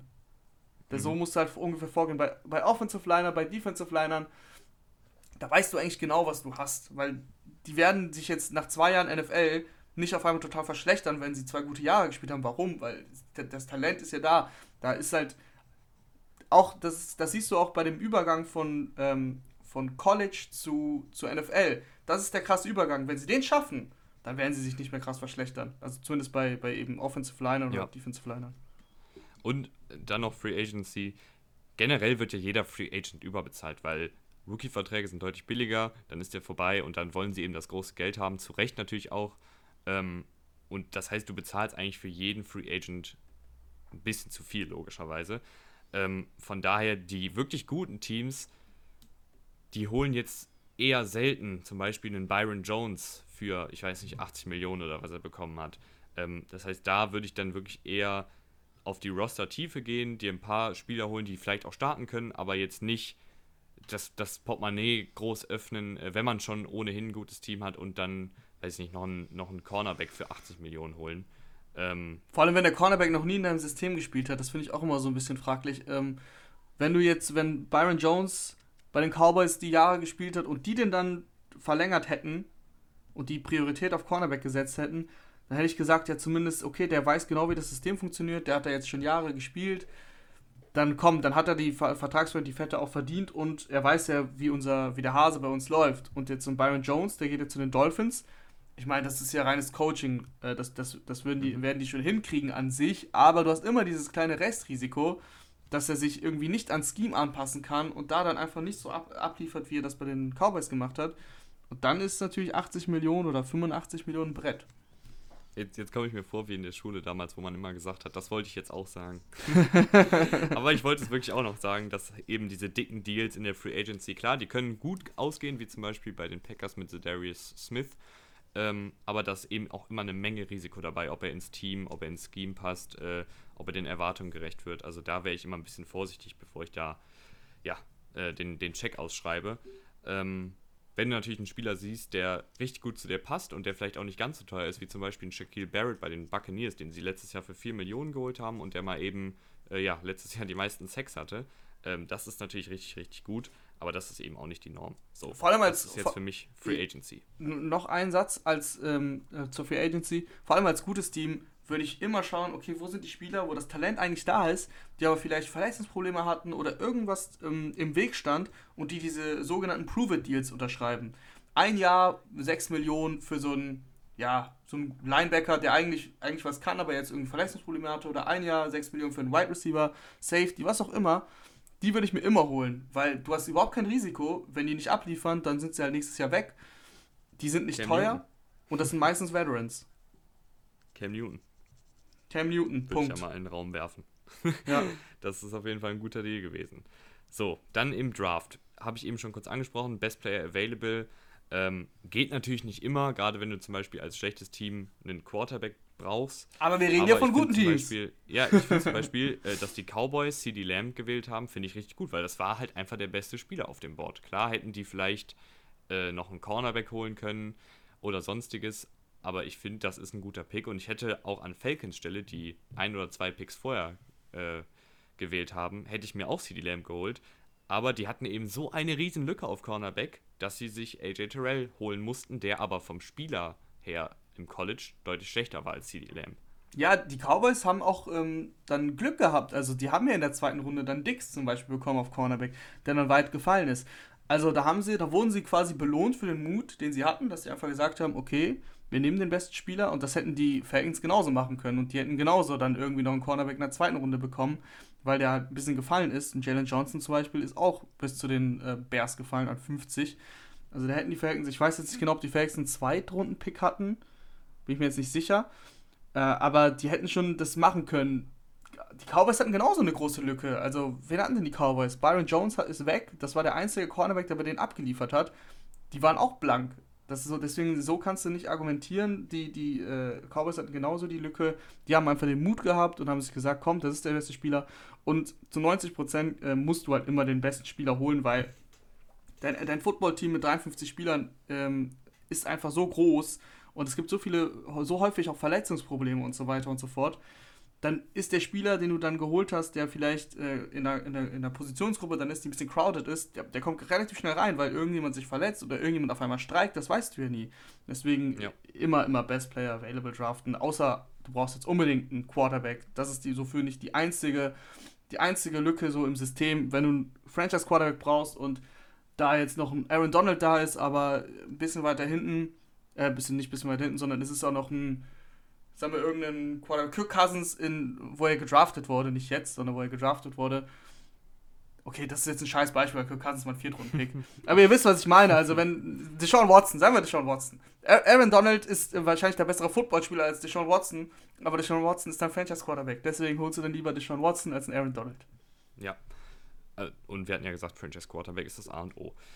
Dann Draft noch ein paar kleine Punkte, die ich mir aufgeschrieben habe, die wir jetzt gar nicht groß besprechen müssen. Ähm, zurücktraden, um mehr Picks zu generieren, finde ich auch immer gut, gerade um eben die Roster-Tiefe zu erweitern, weil ob du jetzt äh, einen Viertrunden-Pick mit einem Viertrunden-Pick einen Spieler holst oder mit zwei Fünftrunden-Picks einen Spieler holst, die Wahrscheinlichkeit ist ungefähr gleich, äh, wie gut die werden. Bloß, dass du beim einen halt zwei Spieler hast und beim anderen nur einen Spieler. Ähm, dann in den späten Runden, da habe ich mir noch zwei Sachen aus, aufgeschrieben, da reicht es für mich auch manchmal, wenn du einen Spieler holst, der nur eine Sache richtig gut kann, der jetzt vielleicht nicht der komplette Pass-Rusher ist, also der jetzt nicht. Den jeden, wirst du auch jeden, in den späten Runden nicht finden, das ist ja auch klar. Ja, der jetzt nicht jeden Trick äh, aus der Trickkiste holen kann, aber der vielleicht zum Beispiel nur ein guter Speed-Rusher ist, der einfach viel, viel Geschwindigkeit mitbringt und äh, dann kommt zum Beispiel so ein Bill Belichick, das sieht man öfter mal, der sieht dann, okay, der, der kann überhaupt nicht Power rushen, der kann überhaupt nicht äh, Run-Verteidigung spielen, aber der hat einen Speed Rush. Weißt du was? Bill Belichick, der holt ihn sich in der sechsten Runde und setzt den einfach nur bei drittem und lang ein und sagt, hier komm, klappt die Ohren nach hinten und äh, jagt den Quarterback. Und das ist dann so ein Situationsspieler, der kommt dann nicht so oft rein, aber der kann auf jeden Fall wertvoll werden für dein Team. Das heißt, da finde ich es immer gut, wenn man in den späten Runden jemanden holt, der vielleicht ein sehr, sehr bestimmtes Skillset hat, aber wenn du eben das Coaching hast, um den dann zu nutzen, dann kann der echt gut werden. Und dann in den späten Runden, habe ich mir auch noch aufgeschrieben, würde ich immer Athleten draften.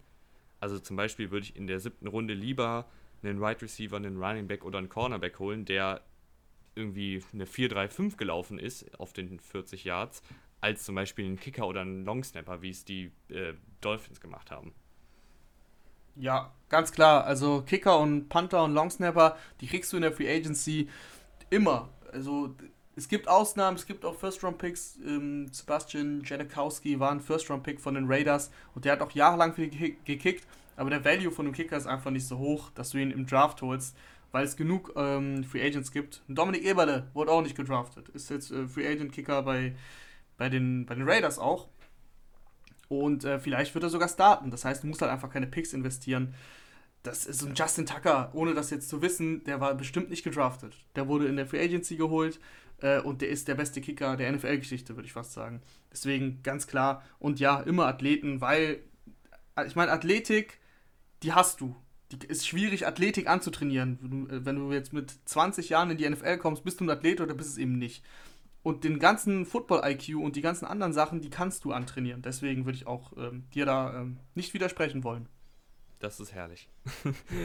so, das war dann, das ist jetzt der ganze Teil gewesen, Teambuilding. So, wie baust du ein erfolgreiches Team?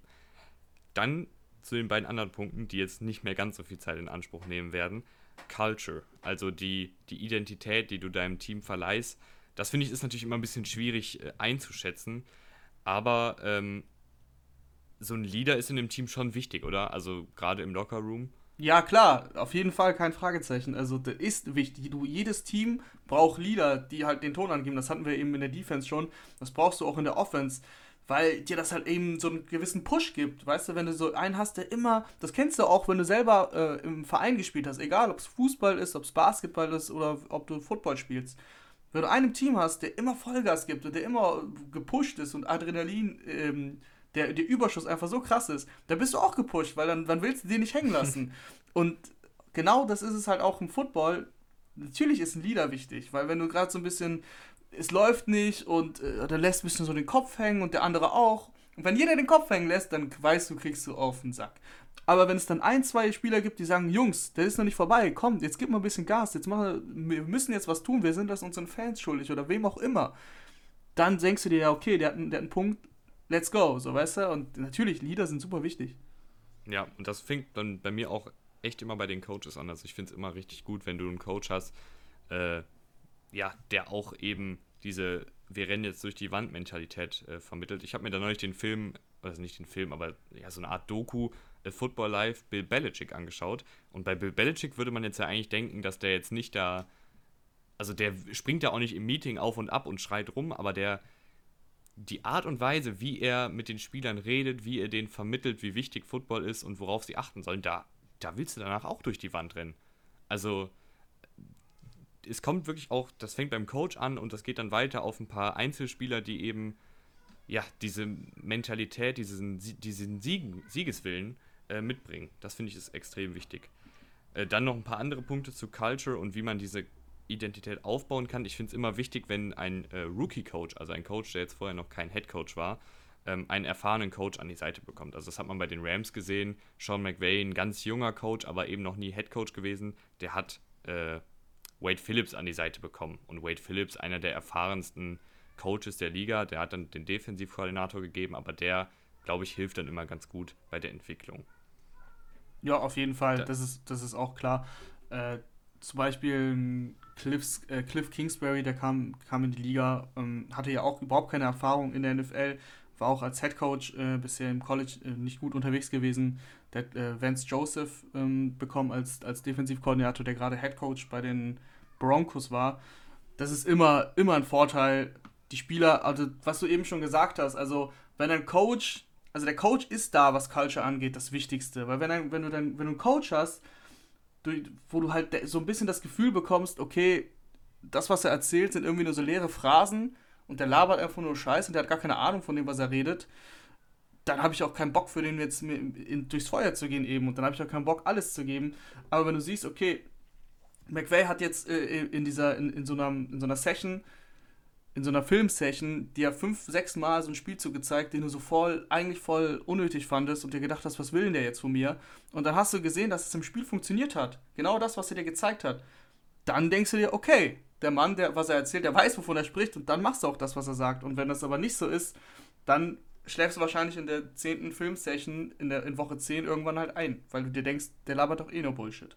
Ja, und da finde ich es dann auch extrem wichtig, zum Beispiel und extrem auch geil, was da äh, Brian Flores bei den Dolphins gemacht haben, die richtig auf die Fresse bekommen haben in der ersten Hälfte der Saison, aber irgendwie hat das dann hinbekommen, ähm, dass die alle noch richtig Vollgas geben und am Ende ein sehr, sehr passables Ergebnis abgeliefert haben, dafür, dass die einen vergleichsweise schlechten Kader hatten.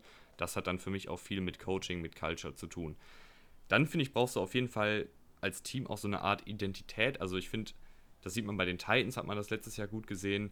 Denen war klar, dass die jetzt nicht äh, die große Passoffensive starten werden und dass Tannehill in den Playoffs sechs, sieben Touchdowns auflegt, aber die wussten, okay, wir, wir können den Ball laufen und wir laufen den Ball auch gut. Also wenn du da diese Identität findest, was ist dein Team eigentlich und was können wir und was können wir nicht, das finde ich ist auch immer gut. Das ist natürlich auch Coaching. Äh, der Coach muss sehen, was die Spieler am besten können, logischerweise.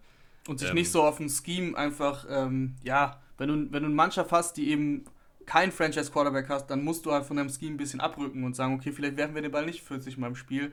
Dann gehen wir halt aufs Laufspiel, auch wenn ich davon kein Fan bin. Aber wenn du einen Derrick Henry hast und einen Max Mariota oder einen Ryan Tannehill, die, also vor allem Max Mariota, der ja dann auch ausgewechselt wurde, der einfach nicht abgeliefert hat, dann musst du es halt mit dem Laufspiel versuchen. Das geht dann halt nicht anders. Ja, ähm, auch wenn du lieber, auch wenn du eigentlich ein Coach bist, der halt gerne passt, um das nochmal zu sagen. Ja, dann äh, noch zwei Sachen, die ich ganz kurz jetzt anreiße. Geduld ist, finde ich, auch richtig wichtig. Also du kannst, gerade wenn du einen neuen Coach holst, nicht erwarten, dass direkt im ersten Jahr alles äh, funzt, weil du hast dann meistens ein neues Scheme, du hast dann noch nicht das Team ähm, für dieses Scheme. Ähm, und gerade bei schlechten Teams lief ja vorher dann viel schief. Also du holst ja keinen, keinen Coach, wenn du gerade im Super Bowl warst. Ähm, das heißt, gib dem Coach mal bitte zwei, drei Jahre Zeit und feuer ihn nicht direkt wieder nach einer Saison. Es sei denn, der ist irgendwie so katastrophal und wird überhaupt nicht im Lockerroom angenommen. Aber ansonsten bin ich immer dafür, Gib Da dem muss Coach man- zwei, drei Jahre Zeit. Da um muss man in der. NFL aber auch echt loben, finde ich, weil meistens kriegen die Coaches diese Zeit. Ja. Zum Beispiel im Fußball, da geht es ja immer ganz schnell. Ne? Hast fünf Spiele nicht geliefert, bist du weg vom Fenster. Aber in der NFL bekommen die Coaches Ja. schon, also ein Jahr sowieso, die werden sehr selten in der Saison gefeuert, weil es dir auch nichts bringt. Es gibt ja keinen Abstieg oder sowas. Und ähm, meistens kriegen sie aber auch zwei, drei Jahre Zeit, das muss man schon so sagen. Ja. Und dann auch noch letzter Punkt äh, bei, bei Culture. GM und Coach müssen für mich an einem Strang ziehen. Es geht nicht wie bei den Jets, dass du einen GM hast, der irgendwelche Spieler holt und der Coach sagt dann, was soll ich mit denen? Sondern zum Beispiel wie die Bills, da wissen der General Manager und der Coach, was wir wollen, was für Spieler wir wollen. Und das funktioniert dann einfach besser, wenn Coach und GM an einem Strang ziehen. Dann kommen wir jetzt auch noch zum letzten Punkt, zum Coaching. Ähm, Ganz wichtig, Coaching. finden- Wir haben, ich meine, wir haben eben eigentlich bei der Culture schon fast nur von Coaching gesprochen.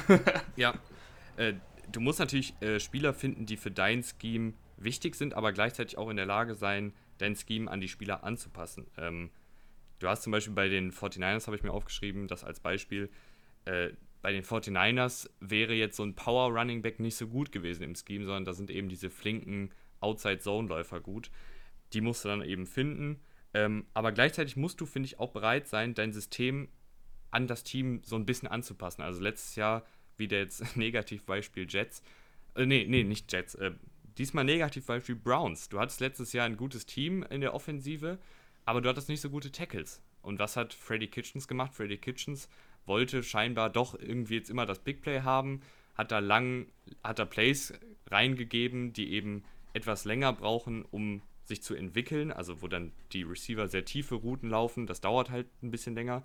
Die Tackles konnten die Pass Rusher in der Zeit nicht aufhalten und Baker Mayfield, ja, äh, hatte dann immer irgendwie einen 150 Kilo Mann im Gesicht oder lag halt schon auf dem Boden, bevor Odell Beckham Jr. seine Route überhaupt zu Ende gelaufen hat. Das heißt, da finde ich es dann immer wichtig, okay, wir haben keine guten Tackles, dann machen wir eben mehr Kurzpassspiel. Das haben die Browns, finde ich, nicht gut gemacht, deswegen ist jetzt Freddy Kitchens auch wieder entlassen worden. Ja, auf jeden Fall. Also, das meinte ich eben schon ganz kurz. Als Coach musst du sehen, was, hast dein, was ist dein Spielermaterial und genauso musst du dann eben dein System aufbauen. Auch wenn du eine gewisse Vorliebe hast, aber wenn du eben nicht den perfekten, also nicht was ist perfekten, aber wenn du eben nicht den Franchise Quarterback hast, dann musst du vielleicht mehr aufs Laufspiel setzen oder dann musst du eben ähm, eher aufs Kurzpassspiel setzen und versuchen, den Ball so schnell wie möglich in die Leute, äh, in die Hände von den Leuten zu bekommen, die eben ja, Geschwindigkeit haben und man Spieler aussteigen lassen können und dann Yards after, after Catch kreieren können. Und dann machst du eben nicht das, was, äh, wenn du schlechten Tackles hast, dann machst du halt eben nicht das, was Fred- Freddy Kitchens gemacht hat, sondern du gehst eben aufs Kurzballspiel oder dann vermehrt aufs Laufspiel, weil es bringt dir eben nichts, dein Ding unbedingt durchziehen zu wollen, wenn es halt nicht, nichts bringt und nicht übertragbar ist aufs Spielfeld. Das ist auch klar. Deswegen, das ist eigentlich, sollte das selbstverständlich sein, aber es gibt immer noch genug äh, Headcoaches, die, die stur sind, die unbedingt das machen wollen, was sie gelernt haben vor 30 Jahren und sich nicht anpassen können. Ja, ähm, wer da jetzt nochmal ein Positivbeispiel haben will, der kann sich gerne mal unsere Wie wird Cam Newton in die Patriots-Offensive reinpassen, äh, Analyse anhören, weil da haben wir eben drüber gesprochen, dass die Patriots in ihrer Offensive, obwohl sie jetzt die letzten 20 Jahre Tom Brady hatten, immer ganz verschieden aufgelaufen sind, je nachdem, was sie für Spielermaterial hatten. Also das hat Bill Belichick da immer richtig, richtig gut gemacht. Dann, du hast es gerade schon angesprochen, manche Coaches äh, spielen noch so wie vor 30 Jahren. Da ist ja immer jetzt die große Frage, Analytics gegen Oldschool. Du bist ein Analytics-Fan. Ich sehe da so ein bisschen mehr das Mittelmaß. Klar ist das, ist das Passspiel wichtiger als das Laufspiel. Also ich bin zum Beispiel auch kein Fan davon, wie viel Seattle den Ball läuft, sondern ich finde, du sollst Russell Wilson so viele Möglichkeiten geben, wie eben geht, dass er den Ball werfen kann. Aber so ein bisschen habe ich da manchmal doch das Gefühl, wenn du jetzt wirklich ein gutes Laufspiel hast, wie die Ravens, ähm, was natürlich auch an Lamar Jackson liegt, du kannst damit so einem Gegner schon richtig auf den Sack gehen, wenn du jeden, jeder Lauf irgendwie 5, 6 Yards sind und da zermürbst du den Gegner mit schon, glaube ich. Man muss ja mal, man auch muss wenn, ganz das, klar wenn sagen, die äh, Analytics sagen würden, wir, wir müssen, dürfen nicht so viel laufen. die Ravens sind ein Team, was die Analytics mit am meisten verwenden. Also, das heißt nicht, Analytics gegen Oldschool heißt nicht Passspiel versus Laufspiel. Gar keine Frage. Es gibt genug Situationen, wo, du, wo es effektiv ist, den Ball zu laufen. Vor allem in Short-Yardage-Situationen. Das ist doch, also wirklich, da, da nicht falsch verstehen. Die, es geht bei Analytics vielmehr darum, was machst du in gewissen Situationen? Was machst du bei, ähm, bei einem vierten Versuch? Da gibt es wirklich Formeln, da, äh, Mathematiker, die Formeln aufgestellt haben und dann die einen gewissen Prozentsatz ergeben. Wie viel Sinn macht es jetzt, quasi zu panten? Wie viel Sinn würde es machen, ein Field Goal zu schießen? Oder wie viel Sinn macht es dafür zu gehen? Und da gibt es Gewinnwahrscheinlichkeiten, wenn du jetzt dafür gehst, egal ob du es schaffst oder nicht, hast du eine gewisse Gewinnwahrscheinlichkeit, also dass, dass du das Spiel gewinnst. Und genauso gibt es diese Wahrscheinlichkeiten für einen Punt oder für ein Field Goal. Und das ja. ist ganz wichtig, dass du auf diese Analytics hörst, dass du dir Leute einstellst. Die Ravens haben da äh, genug Personal investiert und die haben jetzt Leute, die, die dem Haber immer aufs Ohr geben, du, gerade macht es mehr Sinn, dafür zu gehen, weil so und so. Und der Haber vertraut ihnen zu 100%. Und du musst den Analytics vertrauen. Du sollst nicht nur nach, du sollst auch deine Bauchentscheidungen treffen. Das ist ja, das will ja der Pete Carroll, der sagt dir, ich will meinen Bauch äh, hören. Und das verstehe ich ja an einer, aber du kannst ja die Analytics nicht einfach ignorieren. Das ist äh, teilweise Schwachsinn und es gibt Beispiele, die, die ich jetzt aufführen kann, die zeigen, dass das Schwachsinn war. Ganz kurzes Beispiel. Ja. Die Seahawks, Seahawks gegen Packers habe ich hier schon offen. Die Seahawks gegen die Ravens. Also ich will jetzt nicht nur ah, okay. mich auf die Seahawks einschießen, nein, aber die sind halt so ein Verfechter vom, eben von diesem Oldschool-Spiel. Und die beiden haben letztes Jahr gegeneinander gespielt und da gab es eine entscheidende Situation. Es stand 13 zu 13 und die Seahawks hatten einen 4. und 3 an der gegnerischen 35. So, nochmal kurz vor Augen führen. 4 und 3, gegnerische 35. Das heißt, das ist ein Field Goal aus 53 Yards. Oder du gehst dafür oder du pantest. Und es hat geregnet. Und ähm, ja, Pete Carroll hat gesagt, Jungs, wir kicken. Das Field Goal ging daneben. Und da ist ja meine Kritik, dass ich sage, 4 und 3, das sind drei Jahre zu gehen und du hast Russell Wilson. Versuch es doch. Und wenn es nicht klappt, dann gibst du den Ball an der 35 ab. Das ist jetzt kein Drama wenn die Ravens den Ball an der 35 bekommen. So wurde das Field Goal verkickt. Ähm, die haben den Ball nicht an der 35, sondern sogar an der 43 bekommen, weil du den Ball ja da bekommst, wo der Kick stattgefunden hat. Und im Gegenzug haben die Ravens einen vierten und zwei gehabt von der 15 oder so. Und da sind sie dafür gegangen, dass diese berühmte Szene, wo Lamar Jackson, schon, wo das Field Goal Team schon da ist und Lamar Jackson dann gefragt wird von seinem Headcoach von John Harbour hier, willst du dafür gehen? Und er sagt, ja, let's go, let's go for it. Und dann hat er einen Touchdown daraus gemacht und die Ravens haben das Spiel gewonnen. Ich verstehe einfach nicht, und dann in der Pressekonferenz hat Pete Carroll gesagt, ich habe nicht mal darüber nachgedacht, dafür zu gehen. Ich habe nur darüber nachgedacht, eventuell dafür zu, also zu panten. Das heißt, diese Möglichkeit, bei 4 und 3 dafür zu gehen, an der 35 bestand gar nicht für Pete Carroll.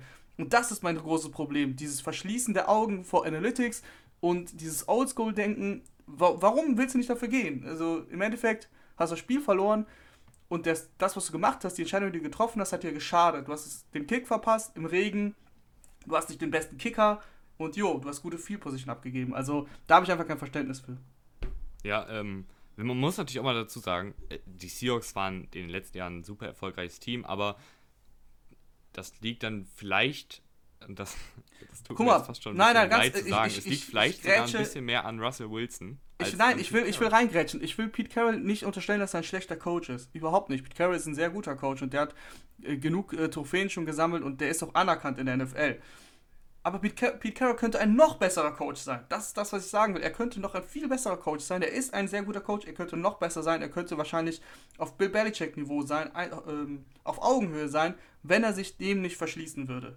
Das ist das, was ich ja. sagen will. Und ich finde auch, dass es eben ich hatte jetzt das Packers-Beispiel, wo sie eben in den Playoffs gegen die Packers super, super oft gelaufen sind mit Marshawn Lynch, der überhaupt nicht äh, Yard sammeln konnte und stattdessen hätte ich dann mir eben gewünscht, dass sie Russell Wilson mehr werfen lassen, äh, weil Russell Wilson eben einer der besten Quarterbacks sogar der NFL-Geschichte ist. Das kann man, oder einer der talentiertesten Quarterbacks der NFL-Geschichte. So, äh, ja, das wäre es dann jetzt auch gewesen. Von wie ist man erfolgreich in der NFL? Äh, das ist natürlich, ja, jetzt eine Stunde Material gewesen. Äh, da sind natürlich super, super viele Faktoren und so richtig beziffern kann man das nicht, aber ich hoffe, unsere Zusammenstellung an Informationen gibt zumindest so eine kleine Richtung an, wie die richtig guten Teams in der NFL das überhaupt schaffen, dass sie eben jedes Jahr um die Playoffs spielen, weil es ist eben, liegt eben nicht nur daran, dass sie einen guten Quarterback haben, sondern das sind so viele Faktoren, die auch hinter den Kulissen stattfinden, die diese Teams eben zu erfolgreichen Teams machen und die leider auch bei unerfolgreichen Teams zu Misserfolgen führen. Ja, äh, wir haben kurz mal ein bisschen GM gespielt und Owner gespielt.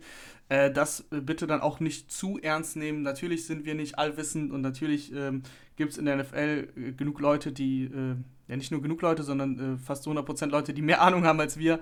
Aber wir haben einfach mal unseren Senf dazu gegeben und ähm, ich weiß, da gibt es immer viele, die dann kritisieren und sagen, ja, hä, die wissen doch, was sie tun und die haben doch so viel, die haben doch den Super Bowl gewonnen. Das ist mir alles klar. Aber wenn wir dann zum Beispiel bei den Seahawks kritisieren, dann sagen wir, Die haben den Super Bowl gewonnen, aber die hätten durchaus mehr Super Bowls gewinnen können, wenn sie ein paar Sachen anders gemacht hätten. Ja, das ist doch ein schönes Schlusswort. Wenn euch das gefallen hat, könnt ihr natürlich immer gerne auch eine Bewertung bei iTunes da lassen oder uns bei Instagram schreiben. Wir antworten da immer. Und ansonsten abonniert uns bei Spotify, abonniert uns bei iTunes, da verpasst ihr dann keine Folge mehr. Und bis zum nächsten Mittwoch. Jo, bis dann. Ciao, ciao. Tschö.